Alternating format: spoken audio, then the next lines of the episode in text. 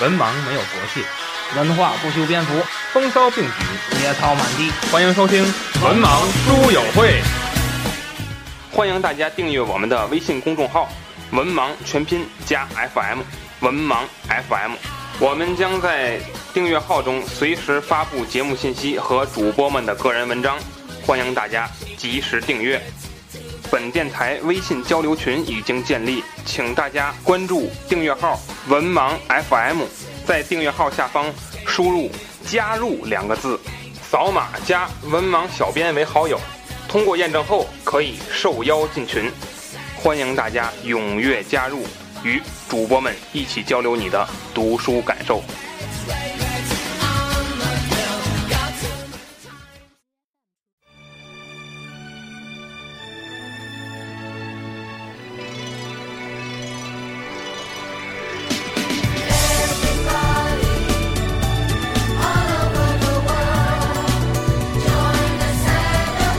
The race is won, a feat for man. 80 days since it all began. Hello，大家好，欢迎收听文盲书友会第一百零二期，我是子平。我是安飞，我是卫士，大喘气干嘛？ 这个百病缠身的安飞，你是大龙，我是大龙 啊！对啊，被方了，这是。这个咱咱最近有一个有意思的事儿出现了，就哦咱建立了一个粉丝交流群。哦哎呦，自从这个群粉丝广告 群， 自从 这个撕踢人群，群建立起来之后啊，树敌无 数，每天都跟这些个发广告的斗智斗勇啊。嗯，也不是怎么他们怎么知道咱这群的？呃，发广告的人，第一发广告的人比较多，所以对难免就有人看见咱分享的，哎，啊，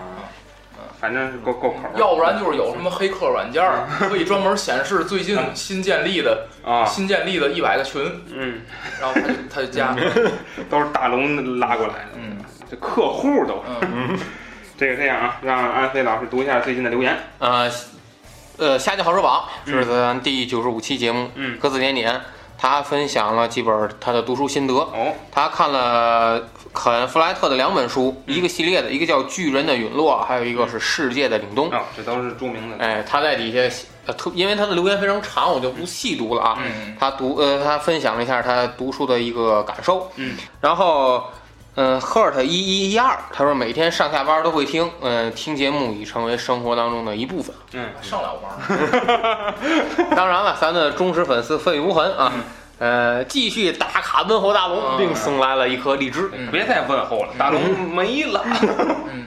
呃，还是在这期节目有个妮娜，她说觉得各位主播是德云社出来，哎呦，别骂我了。不敢不敢不敢，嗯、然后是咱九十六期啊，嗯呃，杭一座城池杭州，哎，嗯、歌词点点他说，他说杭杭州的这个夜生活呀，嗯还是有点早。哦他说他们成都啊，十点才开始，哦，十点才开始，十点十点之。前干什么呢？哎，然后歌词点点他也说，嗯、喜问咱们主播，你们喜欢旅游是喜欢人文景观啊还是喜欢自然景观？啊人呐，我相对是人文的。人文景观，嗯嗯，我可能是自然景观更好一些，哦意思呢嗯嗯，人文，啊，人人人人文景观，我美食景观，人文啊，飞雨无痕啊，就说听了这期节目，感觉是法海赞助的，哦， 对对对，想起来，想起来。呃，名著速读啊哦，就名著速读第九十七期啊，嗯，各自点点。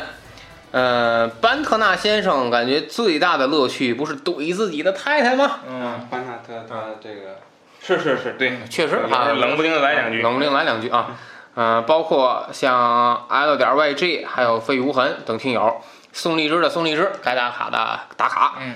呃，接着是咱们卡是谁？医保卡。同事篇，哎，同事上期嗯咱九十八期节目啊，鸽子连连说了，常见的是拼搏向上型。嗯他说他们公司啊特别喜欢招中国人，嗯，因为中国人吃苦耐劳，还老加班。儿。嗯，哎，各点点在国外工作，哎对对对嗯嗯哎，然后这个陈渊啊，他说感觉主播呀是北方人，哦南方人啊一般不会聊那么欢。哦，嗯，听口音也能听出来。嗯，嗯，继续啊，咱同志篇九十九期嗯啊，下期飞无痕说了各种奇葩同事，嗯， 哎，还是打卡问候大龙老师吧。嗯，然后烽火连城，历历在目的种种事迹， 估计也遇到了不少。哦，这个奇葩的这个同事啊，嗯嗯、这是咱们到现在为止啊，就是比较有意思的一些留言。哎咱还咱还说一下，就有一有一期咱跟鸽鸽子年年得道歉，咱给嗯啊对人念错了，念错，哪个念错？那个念成了小姑娘，没人没人要嗯但是实际上是小，人家说的是小姑娘的人设。人设、哦，这人设什么意思？啊不是，他就说呀，就是我的内心还是小，还是个小姑娘。哦人设就是这个角色，啊大概这个角色什么背景，什么什么啊不性不格。好不好意思，领会错了，这就是给鸽子脸脸道个歉啊。对对对，好，最最近还有一些事情，就是说这咱们的一百期活动啊，嗯一百期多少活动呢？希望这个呃获奖的听友啊，嗯这个立刻和我们取得联系， 哎啊，这个尽快的我们把奖呃寄给寄给你啊。嗯还有没有获奖但猜对的听友、或者猜错的，也希望继续参加我们后边的活动啊。哎我们两周年的活动呢，会比这次要简单一些。嗯只要你经常听我们节目，嗯就可以应该是能可以答出来的啊啊。咱说到是大龙啊， 哎呦，我这太难了，这个。我们我们提完题目就删删节目，你想查都没地儿查。哎呀，好，这期呢，咱们是这个科幻小说系列啊，第二弹啊，啊立的 flag 啊，填上续上一个填上，这个。呃那我们说上次咱聊的是这个玛丽雪，呃那个玛丽雪莱是吧？嗯她写的这个呃《弗兰很肯斯很坦惨，》。哎，那么这个小说呢是呃可以说吧，在一定的程度上文学界是承认的，嗯就是说这个是历史上比较早哎的科幻小说。那么呢，科幻小说批量出现，嗯，呃，是从一个人开始，这个人就是儒勒·凡尔纳，哎法国的著名科幻小说家。嗯所以我们今天呢，嗯、来聊一聊凡尔纳笔下的科幻世界。嗯哎，呃，那么提提到凡尔纳呢，我先给大家简单介绍一下他这个人啊。呃，凡尔纳呢，他是十九世纪的人，嗯就是你看他是一八二八年出生哎，到一九零五年去世啊，哎基本上活在十九世纪嗯啊，十九世纪。所以呢，他是他人生中的一个呃阶段，应该是第一次工业革命，嗯，也就是说，呃，蒸汽机时代，哎，而不是后来的那个更新的那种工业。嗯所以呢，他笔下的这个呃科幻世界呢，往往都是那种，所以在他笔下出现的很多是他当时那个世纪没有的，但今天已经出现了。哎，哎所以咱或们者说哎还没完全实现呢。对对对对，嗯所以呢，呃，他的幻小说就是你读的时候又觉得。这个东西也，反正我上学时候就是这东西不都有吗？嗯，呃，这种感觉。但是呢，你如果倒回到他那个时代来说，嗯，应该就是已经比较前沿的科幻世界哎太太超前了，嗯那么呢，呃，凡尔纳呢，他他出生的一个阶是在一个一个这个中产阶级的一个家庭啊。嗯哎，那么所以说他这种家庭就是说你工作，你认真工作呢嗯，也行，哎，你就玩着，也不是没凑钱，合啊也能够吃点老本儿，嗯所以是那么一个生活状况。嗯呃，那么呢，呃，他在这期间呢，就是一上来他是学法律，嗯，后来呢，他就他就觉得我我从事这个行业没屈有才了没有兴趣，不是学 才，就是说他是典型那种就是随性的人，嗯就是我从事这个行业没有没有意思，嗯我还不如写点东西呢就没有盈利模式。对，嗯所以他早期呢就是创作了一些个杂志的那种、嗯那种作品，嗯但是呢水平不高啊，水平不嗯高，直到后来他写了一部小说嗯叫《气球上的五星期》，哎，这个小说是他奠基之作，嗯就这部小说开始扬名了。对，他就发现这个他自己的这方面很有兴趣，嗯而且呢，好像还写的比较游刃有余，嗯，于是开始了一系列的科幻小说的作品啊，嗯所以他被称作历被历史啊啊称作这个科幻小说之父。嗯嗯，那么又有乐乐是吗有趣的事儿就是，嗯，他是世界上被翻译作品第二多的名家，嗯仅次于阿加莎·克里斯蒂啊。嗯销量仅次于圣经的， 没有啊，这没有，这个，嗯、那么据这个教科教科文组织啊统计，在全世界范围内，凡尔纳的作品一本嗯累计达到四千七百五十一种，嗯，他也是二零一一年世界上作品被翻译次数最多的法国作家，嗯，那是二零一一年，大家去想啊，嗯自己想。所以在法国，二哎零零五年被定为凡尔纳年，嗯因为它是百年嘛，嗯是这样。这个，嗯那么有意思就是说呢，他因为他的这个呃写的科幻小说比较多，嗯所以当时就有人就认为，呃，他雇了一公司，哦，就是跟现在咱们看那个网络小说一样，哦他认为是有小说公司有嗯有公司在背后做这个炒作这个东西，嗯嗯然后呃就是每天就去想点子，想完点子去拼凑成一个故事写。嗯，事实证明呢，就是他一人，就是一哦，人干。他实际上他家里是谁呢？嗯，是他儿子帮他，哦，他儿子一直帮他，嗯，但是他儿子就是负责给他整理。整理资料哎整理嗯或联系出版商之类的，嗯其实就是他自己一直在完成这个事儿，嗯所以非常了不起，非嗯常了不起。嗯那么呢，他还喜欢做一个工作，就是说他到处去旅游，嗯哎，但是他又不像是那个 咱古代徐霞客那种，他不是这种，嗯他就是说我我比如说我写航海，他底下很多航海，一会儿我们要聊详细聊。嗯，他写航海的时候呢，他自己买了艘游艇，嗯，对，他就得感受一下这个航海这个过程哎是什么样的，嗯他才能够在这个基础之上再写出前沿的东西来，嗯所以非常勇于试探。嗯，那么他把自己关于科学的一些东西，包括，呃，我们说他的科学研究嗯，因为他虽然不是做科学研究的，但是如果他不了解，他写不出来呀、对，所以他就分门别类的呢，放进小箱子里，嗯把这些嗯写上纸条嗯放进去。哎，打福尔摩斯那意思，对对对，所以据说啊，他曾经把这个一些个记者，因为记者认为他是有公司嘛，嗯，嗯，把记者请盈利模式的，请到家来来看看，嗯就看见他家里头啊，嗯当然就是他一人啊，嗯然后一排一排柜子，嗯然后里边有两千五百本笔记，嗯分门别类有一百一十二门五百六十九类嗯，嗯科学知识的，哎，非常所以说他写的这个小说嗯感觉呃特别贴近于现实。是是是嗯。所以咱这个刚才谈谈凡尔纳的一生啊，嗯当然，凡尔纳实际上，这个我还要说一点，就是凡尔纳实际上他，他有点儿什么呢？就是他不太承认自己是写科幻小说，哦，因为咱今天给他定义为科幻小说，嗯嗯但当时可能这个词还不是很新潮哎。嗯呃，我这次比较新潮，就不是说很普很大众化。嗯他就不太认同自别人称自己科幻小说家，嗯他认为自己写的就是小说，哦是这样。嗯而且他自己是一个，我觉得啊，嗯是一个希希望自己能写诺贝尔那种，当然那阵儿没诺贝尔，哦就说这意思嗯是希望写这种东西。嗯但是呢，因因为他的一个书商叫赫策嗯，这个人是长期跟他合作的一个书商，嗯这个人就一直认为嗯你不适合写这种，嗯或者说你不适合写这种人类的心灵阴暗面儿啊。嗯写的也没什么，嗯，对，就是你不适合写这种，就是那种像像像那个，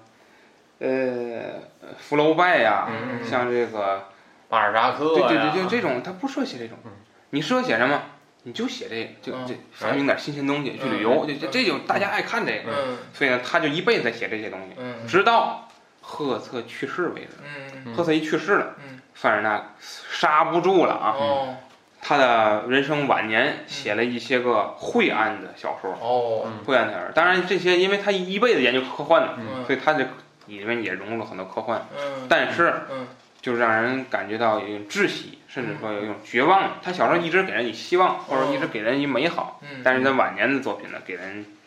不太那什么，哦不太特别好。尤其是他人生最后，嗯他人生最后呢，写了一个是二十世纪的巴黎，哦是他最后一部小说。嗯但是这部小说呢，它封存在保险箱里了。哦没啥路。嗯它不你不说二十世纪的巴黎吗？啊二十世纪再打开，嗯结果打开之后，人们才看到了这部小说。嗯当然，那是一九九六年的，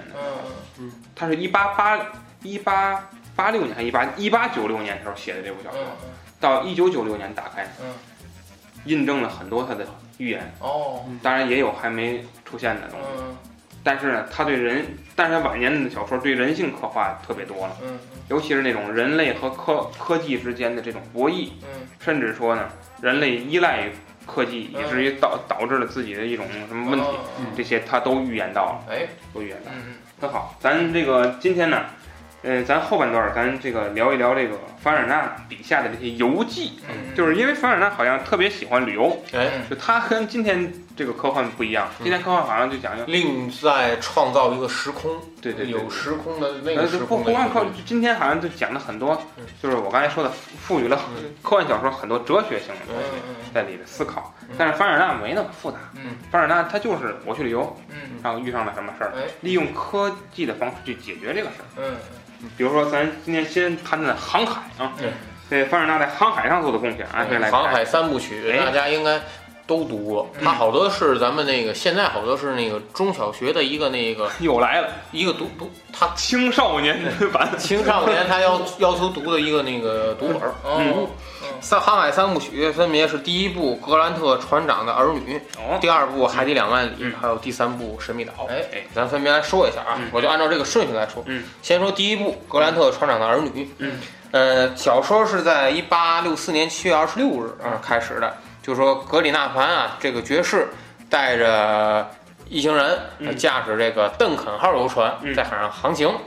然后突然间呢，发现了一只鲨鱼肚子里面啊有一些残缺的这个文件。嗯，然后呢，这个格里纳凡爵士呢就去分析这个文件，然后呢，这个文件当中的资料显示呢，是六二年，一八六二年，有英格兰人啊去寻找新的移民地，但是这艘船呢失事了。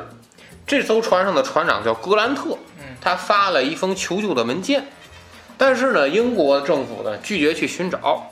而这个格里纳潘爵士呢就说：“咱碰见了，那咱就去寻找一下吧。”嗯哎，所以说这个格兰纳凡爵士、格里纳凡爵士决定驾驶着邓肯号去寻找这个格兰特船长，到最后是一个大团圆的结局，所有人都成功返回了欧洲的苏格兰，然后这个。还这这这这这个格兰特呃，玛丽格兰特和约翰孟格尔还结婚了等等，哎，哎，然后还举行了一个这个在太平洋建立一个苏格兰移民区的一个计划，嗯是这个是这个格兰特船长的呃儿女，然后第二部是这个海底两万里，嗯，哎这第二个部这个应该是最有名的，这这是最有名的。这个拍过电影，对嗯我看过电影，鹦鹉螺号，我是先看的电影，后看的书。嗯，嗯讲述了一个什么事儿呢？就是说海上啊发一次发发现了一个这个独角鲸的大怪物，结果这个阿隆纳斯教授和这个仆人就奉命参加追捕，然后呢在追捕过程中又遇见了一个尼德兰一个这个捕鲸人捕鲸人，嗯，结果呢，在追捕过程中，这个船被这个怪鲸给弄沉了。嗯熊但是呢，他们发现这不是一个怪鲸，是一艘潜水 艇。哎嗯，是一个老猿， 是一辆自行车。潜水艇啊，这个潜艇的艇 长，潜艇的艇长是尼莫，嗯然后带着这个阿隆纳斯教授和他的仆人，还有这个捕鲸人尼德兰，开始了环游世界。嗯哎，一就个这自个，行车， 哎呦，我这 累死了，我天！运动自行车。我天，累死了！哎，这这这本书基本上就讲了嗯这这么这么一回事 儿。但是这本书很精彩，在于它它塑造了一一个当时没有的东西，对对对对，潜水艇，潜水艇。潜水艇，而且而且当时的潜水艇，大家知道潜水艇下降，它是也是在不逐步发展的嗯，它一下就下到两万里了。嗯它设计出了很多这个后后代后来才咱咱一会儿说还是现在说？嗯都可以，嗯，这个在这部小说里，嗯相比于第一部，他用了这个畅想了很多当时没有的。第一个是这个潜水艇，嗯然后第二个，他当时在潜水艇上运用了一个技术叫做全电推动，嗯熊这个技术到现在还没有完全的被应用于。嗯，有一个就美国的福特号航母，嗯嗯它是全电推动，嗯但是你看现在是多少年了？二零一七年才刚进行海试，嗯而他在一八六六年就畅想了这个潜水艇都能用全电推动，嗯这个太超前了，但是自行车已经实现了。这个太超前了，共享潜水艇。共享潜水艇，扫码。嗯这装上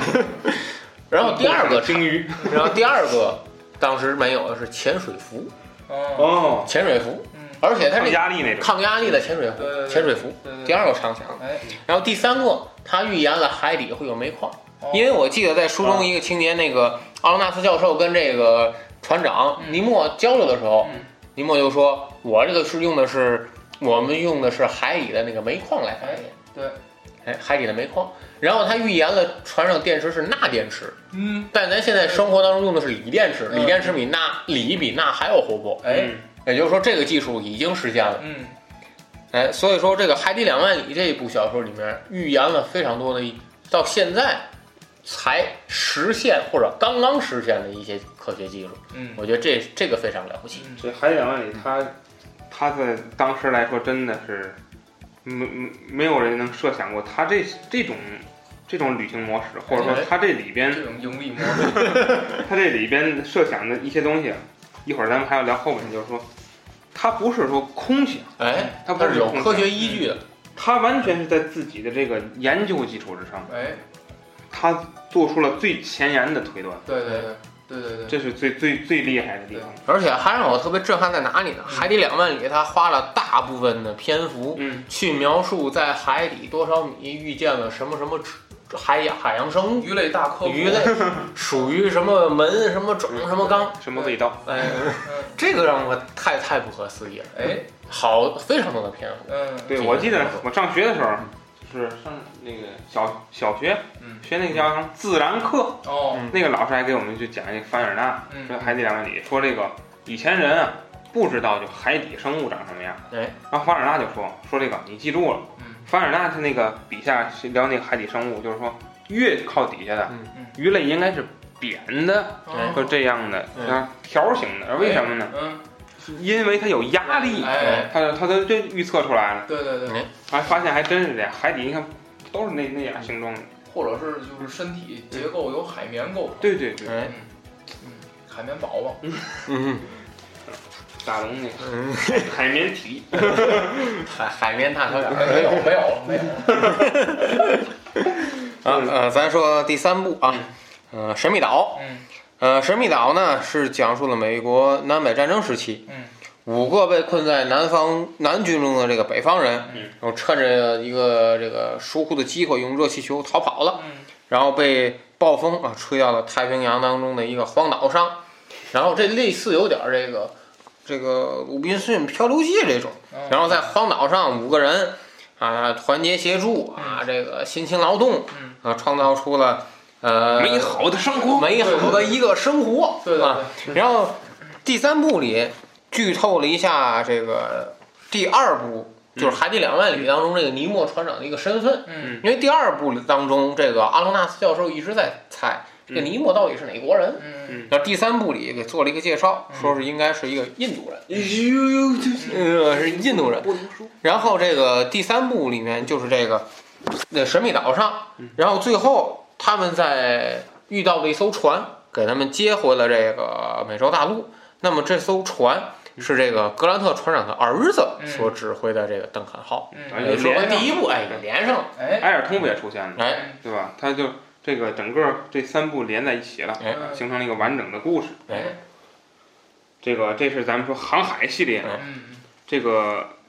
呃凡尔纳在航海系列里写了非常多的这个风浪，我记得印象特别深啊。哎对对对，所以他还有是漩涡什么的，嗯他自己应该是经历过，哎因为写的非常真实。他就在写《海底两万里》的时候，嗯他特意买了一艘呃十吨的一个捕鱼船，嗯然后实地考察了一些个海岸线啊一些地方。嗯所嗯，他那艘船名字叫圣迈克尔号，嗯所以呢，他当时就是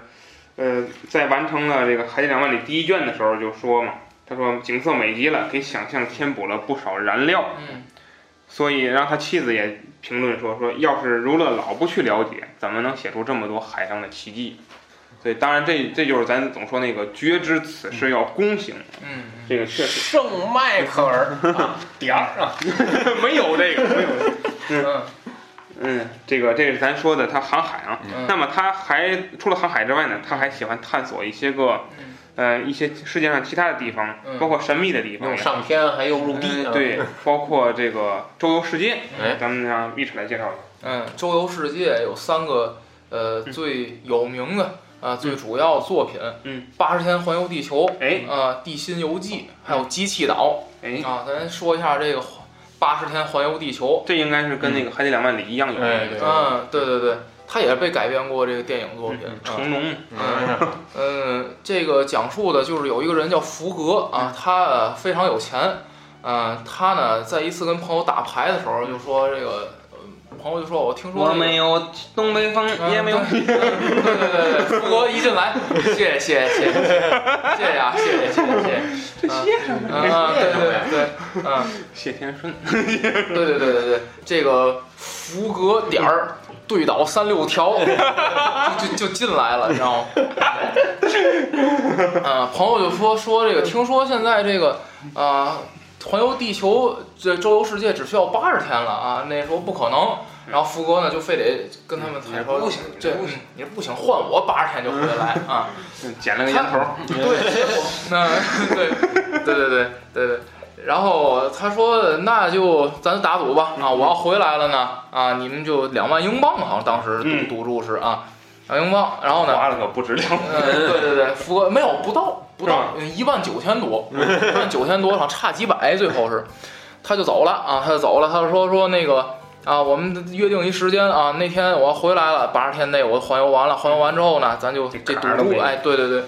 他走了，走了之后呢，带着一个仆人就上路了。嗯上路之后呢，这个路上还有一小插曲，就是他这福格长得和一个通缉犯特别像，被这个苏格兰场啊某一个密探就给盯上。嗯盯上以后，那密探就一直跟着他们走啊，就是对好像。呃，中间旅途当中吧，反正就是各种的艰难险阻吧，嗯啊，火车坏半道啦，然后轮船啊，这个没赶上啊，就对，你要看这个凡尔纳他、嗯他对故事的描写，就是说，你要说我就为就环游这八十天，嗯嗯，没意思，哎，我还得安排警察对对对宗着他们，对对对，这个就有意思了，嗯把故事的紧迫感写。对，对，然后在路上呢，又是印度，嗯，印路上呢又救了一个印度的漂亮的女人啊，然后这个呃还他们等于就是说有点这个。《还珠格格二》里，他们那个逃跑的过程当中，还结识了一堆江湖绿林好汉，就那种意思啊。呃，就是等于呃这一路吧，就也没闲着嗯啊，事儿也做了不少。然后呢，最后呃回来一看呢，呃当时是晚了几个小时，他嗯们他们以为啊，就算算八十天晚了一个小时啊，当时这有点沉留下寂了悔恨的泪。哎，对，留下悔恨的眼 泪。然后结果呢，这个呃没想到呢，他们呢，嗯。这个方向选的特别对，嗯，他们呢正好嗯，他们是沿着这个地球，嗯地球当时他们是自西向东，嗯，啊走的，所以他们无形当中呢节省了一天，哎嗯等于就是他们提前一天晚上回来，啊等于等于提早了二十多个小时、嗯啊，不到二十四个小时。嗯结果呢，正是完成了赌注，但嗯是呢，这个赌两万英镑，他路上也花了将近两万英镑啊，嗯将近两万英镑，所以说这个等于就是说不赔不赚，但是嗯，结局还是皆大欢喜，因为最后这福格呢是这个抱得美人归、哎啊，这个跟这个印度的这个少女啊，这夫人呃，当时是寡妇好像是、嗯啊你这到底什么？到底是啊，寡妇寡妇好像是个寡妇啊，嗯呃，就这个结婚了，最后啊是一个皆大欢喜的这个呃结结结局吧嗯啊，不这过个《嗯嗯环游地球八十天》这个小说是科幻性少一点，嗯没什么科幻性吧，嗯基本上是不，但是我觉得它的时间算的很好。哦就，这个，如果是让咱们咱们人来写的话，咱们嗯真不一定能够把这个时间算的那么好，哎对嗯说明他应该是实地计算过的。哦，对对对，嗯然后就是他这个，我感觉这个作品就是新鲜性比较强一嗯点，然后没什么内涵啊，就是一个对，有意思的故事对啊。呃，包括《地心游记》也一样嗯啊，咱说《地心游记》，《地心游记》就是有一个叫里登布洛克教授嗯啊，嗯呃，里登布洛克教授他是一个科学狂人啊，嗯，然后这种科对学狂人，呃，有一次呢，他就意外的发现了一个，就跟他侄子啊、嗯一块儿发现了一个呃上古秘籍啊，嗯可能是咱们那个节目卷轴节啊，目嘉宾子琛留下的。当时谁开的第一枪啊？呃，谁开第二？二枪？嗯，谁谁开的第三 条？嗯连开三枪。连射三区。嗯，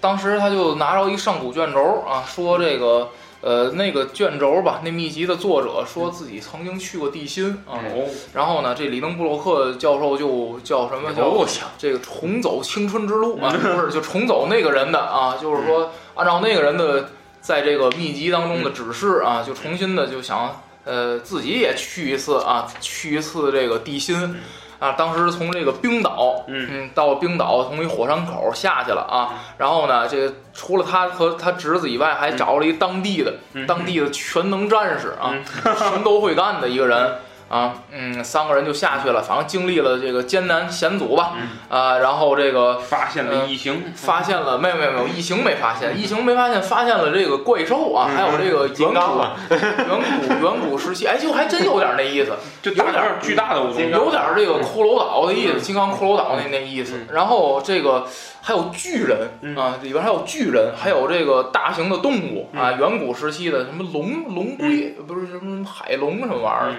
啊，反正然后还发现了一个地心的一个。有水，还有这个云彩的地方、嗯啊，在这地心，在就地是下，就是它相当于地下世界嘛，啊，对，地下世界，然后那里边也有蒸腾作用，嗯蒸腾作用那里边也会下雨，就在地下，这是地底下一个洞，巨大的洞嗯里边下雨啊，还还有找到那人尸体了，啊，呃，尸体我好像也找不着，我给忘嗯了，反正就是最后吧，最后他们是呃呃。乘着岩浆啊，嗯最后是这个喷薄而出 啊，这个一腔热血从地中海回来的，最后对是啊，地心啊，反正我觉得就是《地心游记》这个小说，嗯，就是它是这里面比较扯的一个小说，对对对对就是其他的它可能科幻性强一点，这个就是你让你感觉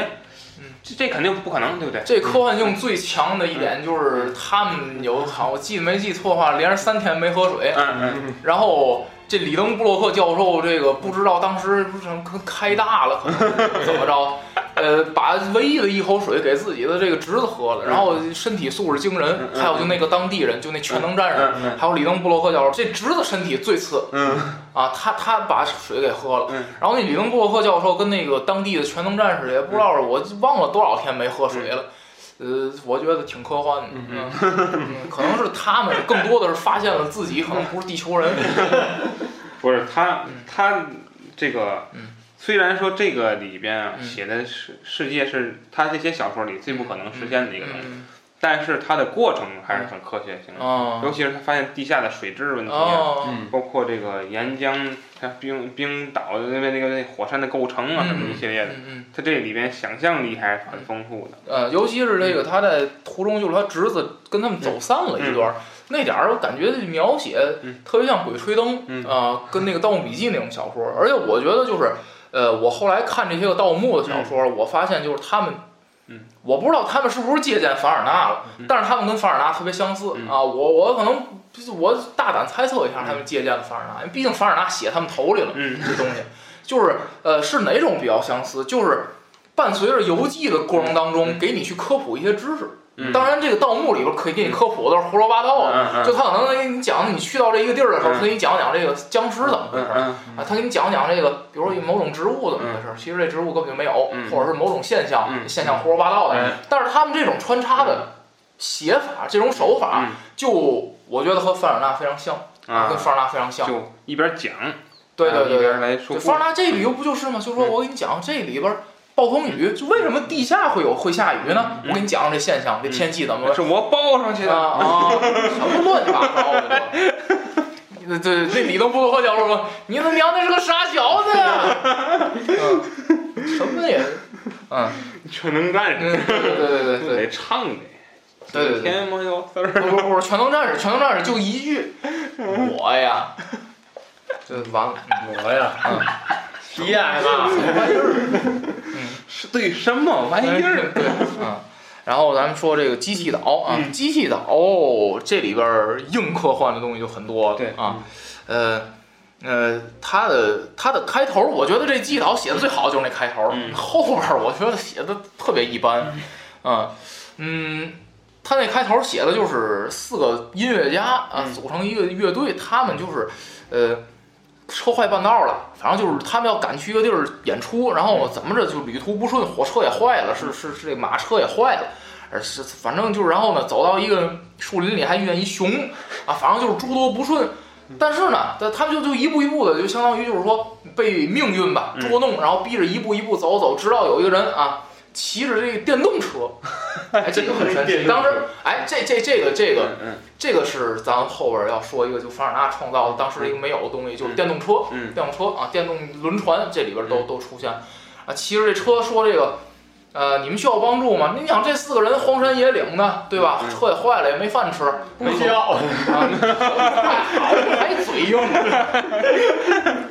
有毛病，嗯，作死！不是，不意思，不是这安飞说这叫什么？一句话终结系列，那个就是那四个四个人都不需要机器机器岛完，没你故事，就是一辆对电对动对，车，电动车来，对对去拿。电动车来了，是这是您的外卖吗？ 嗯然后呃，就把他们带到了一个地儿啊，他那个带到一个地儿，但事后证明他们的这一系列的不顺，嗯就是这个人安排的。啊，这个人呢，这个地儿是个什么地儿呢？这个地儿是一个可以说是世外桃源的那么一个地儿啊，是一个整个脱离了社会体系的，呃，一个能在海上跟一艘船一样，但是又比船大得多啊，七公里宽啊，长七公里，宽五公里的一个岛，机器岛啊，等于就是说可以把它想象成一个啊七公里乘五公里的一个航空母舰啊，啊。我把他们接到这上面，然后呢，把他们接到这上面，就是说这个一看是什么，这个岛上啊住的都是有钱人啊，巨有钱，巨有钱。当时还有一个，呃，这个城又叫做亿兆城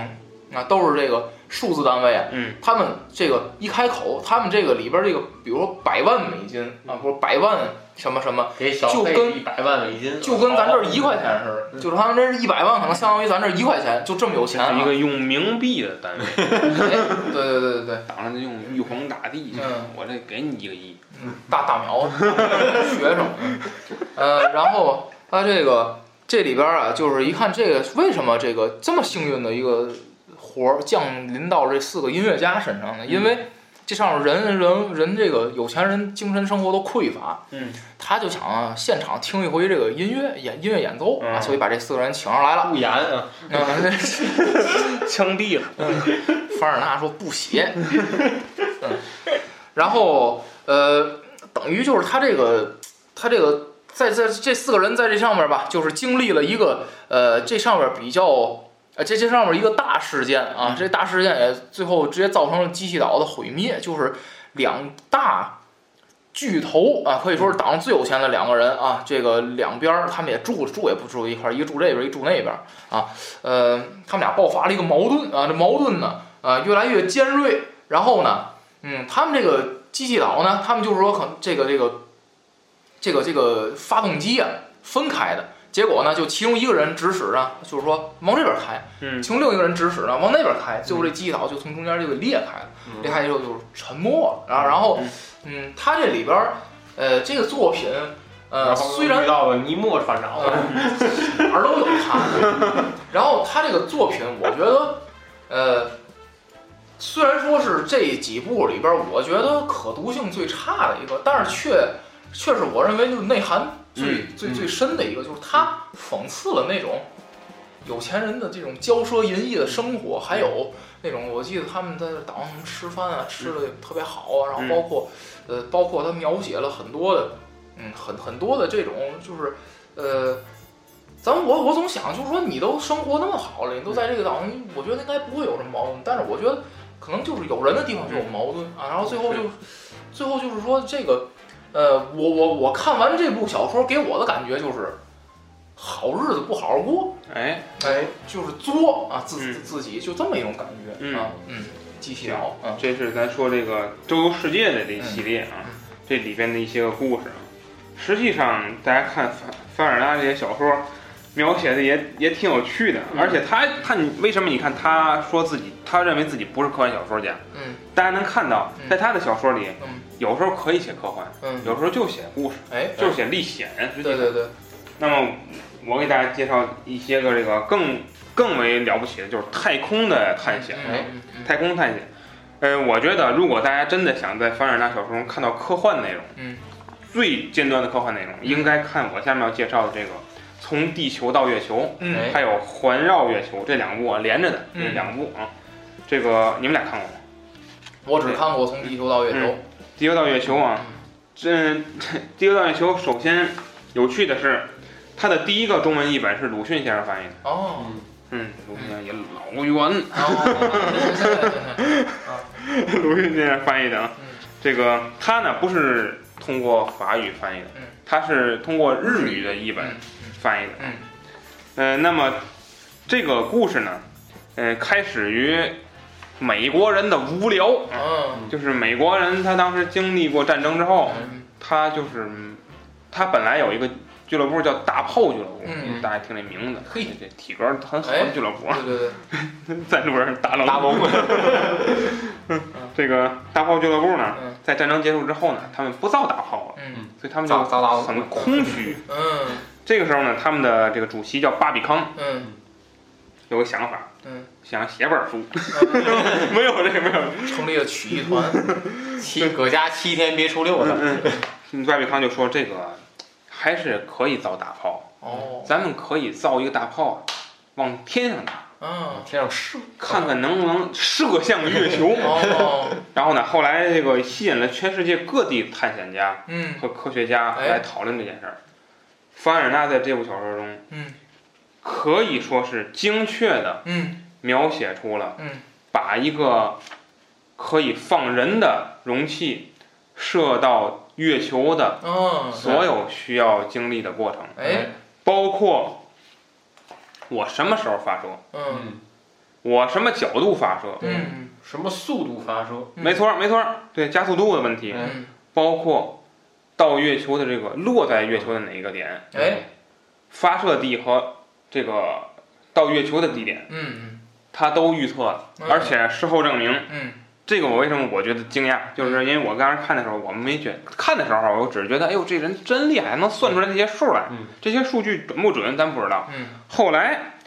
这个看后来大家知道阿波罗登阿波罗登月，月嗯才发现跟阿波罗登月的这个数据嗯几乎是吻合的，哎就是他在将近有一百年吧，嗯也一百年前的时候就已经预测了这些，嗯而且他是真的有数据的去预测。嗯所以我觉得啊，凡尔纳这部小说是融合了他自己的科学经验、科嗯学经验，嗯尤其是发射点，发射点是佛罗里达，嗯嗯，阿波罗登月发射点就就是佛罗说里达，哎就是佛罗里达，哎降落的地点在月球那个也相差不远，嗯相差不远，所以非常厉害啊。嗯嗯，而且当时他说嘛，他预测说那个。呃，如果我们那个发射到月球的话，应该找近地点。嗯他能够研究出这个东西来，近地点，那果然是近地点。嗯那近地点只能等这个一一年的某一天，嗯那只能是这天，哎就是这天，嗯所以都是很准的啊。哎嗯，那么当时这个这个小说的最后，嗯，就是大家观测发现他们发射到天上了，嗯但是范尔纳特别聪明，就是说发射到天上之后发现他们没有落到月球，嗯而是围绕月球做一个椭圆轨道的运动嘛。哦哎最后就没到月球，对这是第一步结束了。嗯第二步就环绕月球，嗯就这些人发现自己绕月飞行啊，那不行啊，嗯这不行，因为我们没有粮食了。嗯我们本来到月球，嗯他们本来抱必死决心，哦就是到月球我们到了就 OK 了，我们没想着回来。哎哦但没想到做环绕月球运动这嗯个 活才，活饿死了这，这就这还不如到月球呢。我至少到了嗯，对不对嗯？这怎么办嗯？三个人又想办法，最后回到地球，嗯然后落到地球。他设想的是，当时这个凡尔纳也预测出来两个东西，一个就是失重问题，嗯哎他真的预测出在空在这个宇宙中是失重的，嗯然后回来呢，他想的是落到海面，嗯嗯，就阿波罗也是六台，最后就是落在海里，嗯所以都是预测出来哎的，非常准确，嗯所以这个是我觉得是非常厉害的一个嗯。那么还有一个就是《太阳系历险记》嗯这部小说呢，我由于时间原因我没有看嘛，所以我就不再给大家介绍，大家自己可以去看一看。嗯嗯，那么再说一个凡尔纳人生中的第一部小说啊，嗯《气球上的五星期》。嗯这个小说呢，呃，我当时我看的是比较早了，所以我可能印象不太深了，我只能根据资料去给大家介绍一下。就是呃，几个科学家坐在一个热气球上嗯，然后呢，呃，在在五星期的时间里呢，游历了世界的很多地方嗯，然后经他们经常就是半路下来嗯。下来之后呢，解决一下人家那儿的问题，嗯这就简直就是郑和下西洋的天空版。嗯就是到那儿，然后哎，一看这国家暴乱了，嗯他们几个去那儿啪啊给人家解决了，哎经常办错事儿还，嗯比如说里里边有一人一看正打架了，嘣儿给人来一枪，嗯又把人国王射死了，哦人家跟他急了，嗯 经常有这个问题，嗯还挺有意思的。不不过我从这部小说也看出来，就是凡尔纳他好像还是白人思想比较严重对，他的小说中白人思想比较严重，嗯就是对其他的，呃，不是特别尊重啊。当然，我个人观点可能不是这样。嗯嗯，那么这部小说呢，有一个背后的事情，就是说，范尔纳当时他写出这部小说之后呢，他投稿，被十五个出版商拒绝，嗯拒绝。嗯这个直到第十六次，嗯呃，当然第十五次之后呢，他就已经灰心了，嗯把《地球上五星期》这个小说呢，就投到火中烧了。嗯他的妻子呢，嗯 给了他一个等于他之前他妻子已经准备好了一个原版的，哦就是说另一个版本的，嗯就是所以呢，他烧了之后呢，还有哦他妻子呢就帮他投稿，哦没想到呢，第十六次成功了哎，出版了，嗯多讨厌！哦嗯这个就不帮人，哎，就就不给不让穷人好嗯过，这个一炮成名啊，他的小说，嗯。嗯呃，那么咱下面呢，最后一点时间，咱聊一聊这个凡尔纳笔下的这些个科幻的预言。嗯接下来，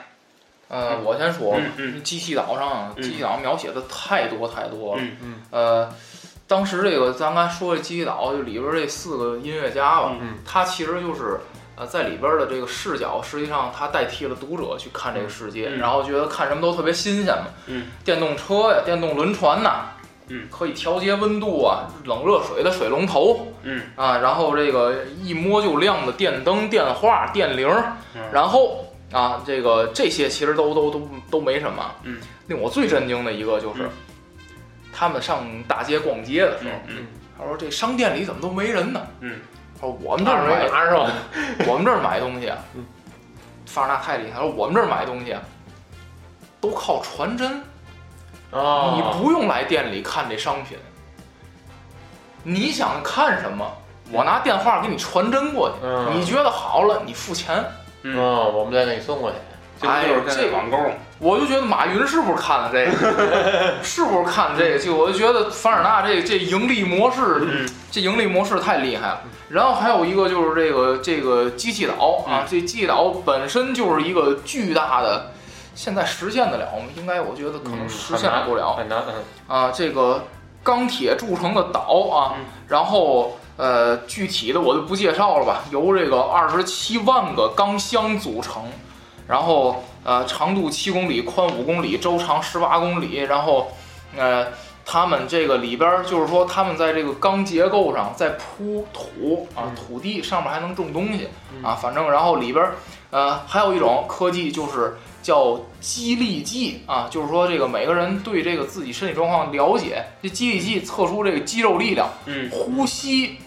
量测呃不是就是什么什么呼量测测呼吸的，嗯嗯，像那个测量脉搏的，然后啊什么都有，反正就是类似于现在这个健身房里边那嗯个体测的那个仪器啊，就是我觉得，哎，这个这个太厉害了啊！我看到这个作品的时候，很很多的现在都实现了嗯，啊，很多现在都实现了，嗯他就是凡尔纳，他他构想的一些东西，嗯呃，实际上是有的时候是具象化，比如说像嗯刚才刚才说的潜水艇，哎，或者或者说我刚才说那个嗯炮弹飞上月球，嗯其实就是火箭嘛，就是对宇吧宙？飞船啊嘛，嗯啊对他这个他这种是具象化的。嗯还有一些呢是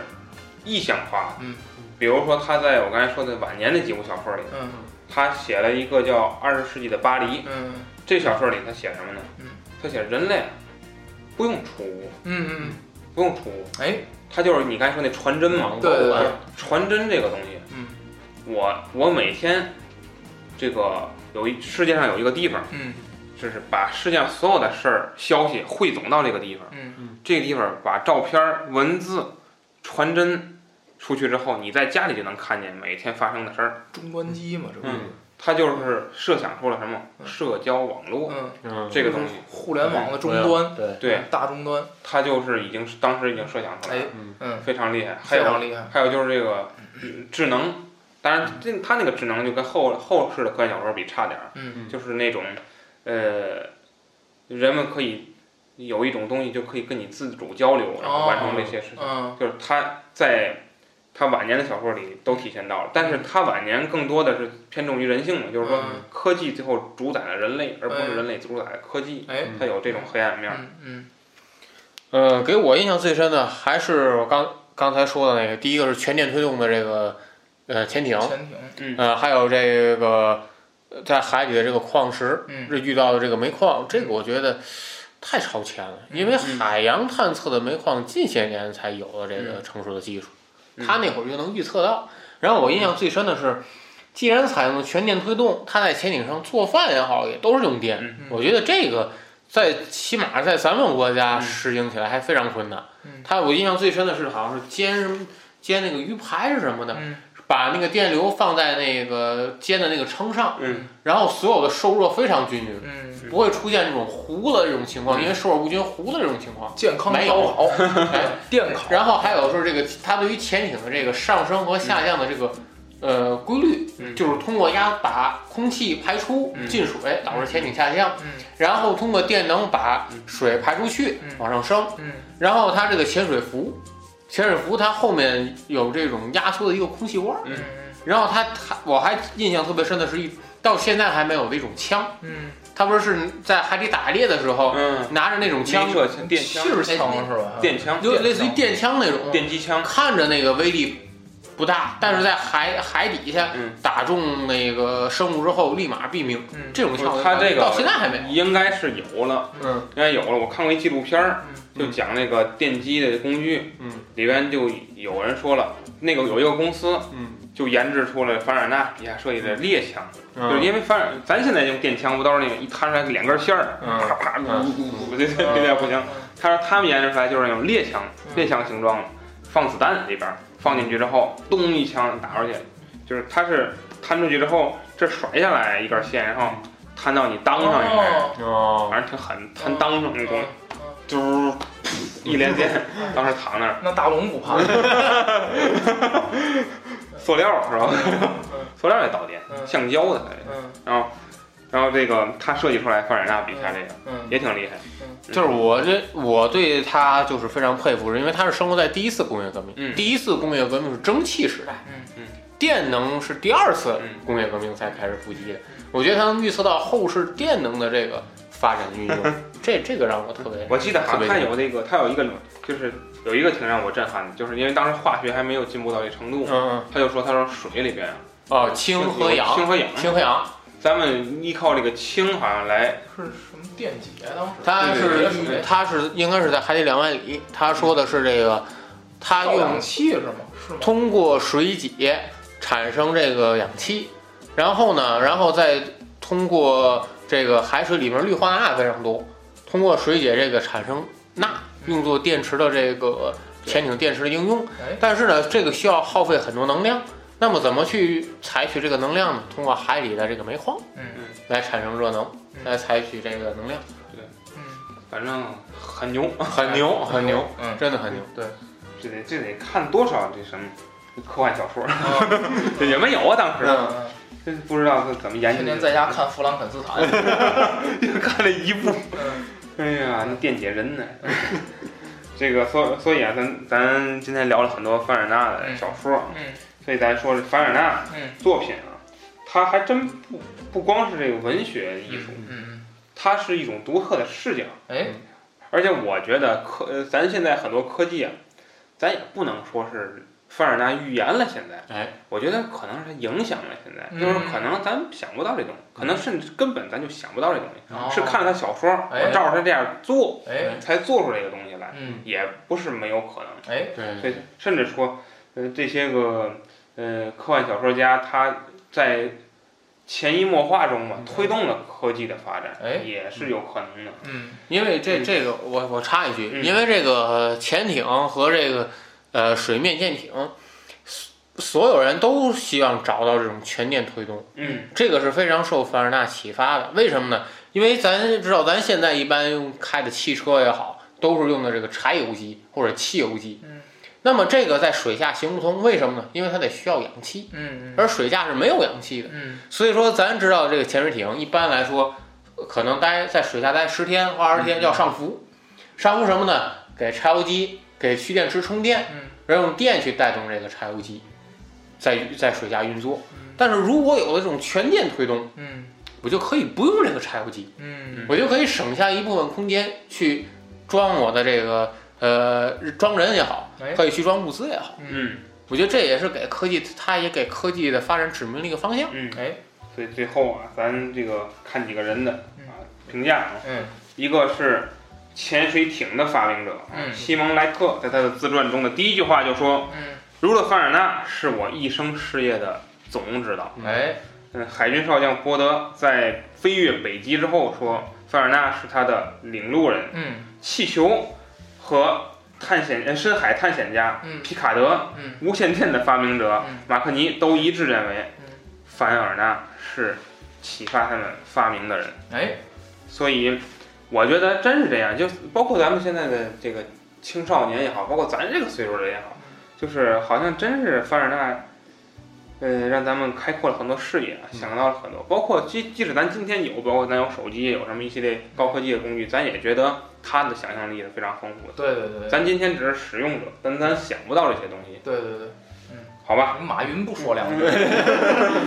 马云不说了，嗯您说什么？他是给我钱的人， 没有啊嗯。这个马云，你看没看那个自传马云那个那个那个访谈嘛？啊我就没想过赚钱，哦啊对不对？对对对，对，我哎这不行，这个好了，咱做一个那个预告啊，嗯就是说咱们科幻小说系有还列有立 flag 了，这个第二部结束 了啊，这个我们第三部呢将为大家介绍科幻小说的黄金时代，嗯就是这个相对论发呃出现之后嗯。的一批小说啊。嗯，这个以这个宇宙为代表的一对对对些星际，乔治·贝尔斯他一系列的作品，嗯嗯以及其他人嘛，嗯反正。嗯，下一期节目呢将会探讨很多就是咱们可能非常熟悉的嗯科幻小说嗯将要出现了。嗯嗯当然了，这个这个熟悉只是黄金时代的小说，嗯嗯，行吧？嗯，咱今天就跟大家聊到这儿，哎想跟大家一起聊一聊凡尔纳小说以及其他科幻小说的呃听友们，请在我们节目下方留言。好，今天这节目就是这样，大家再见。再见。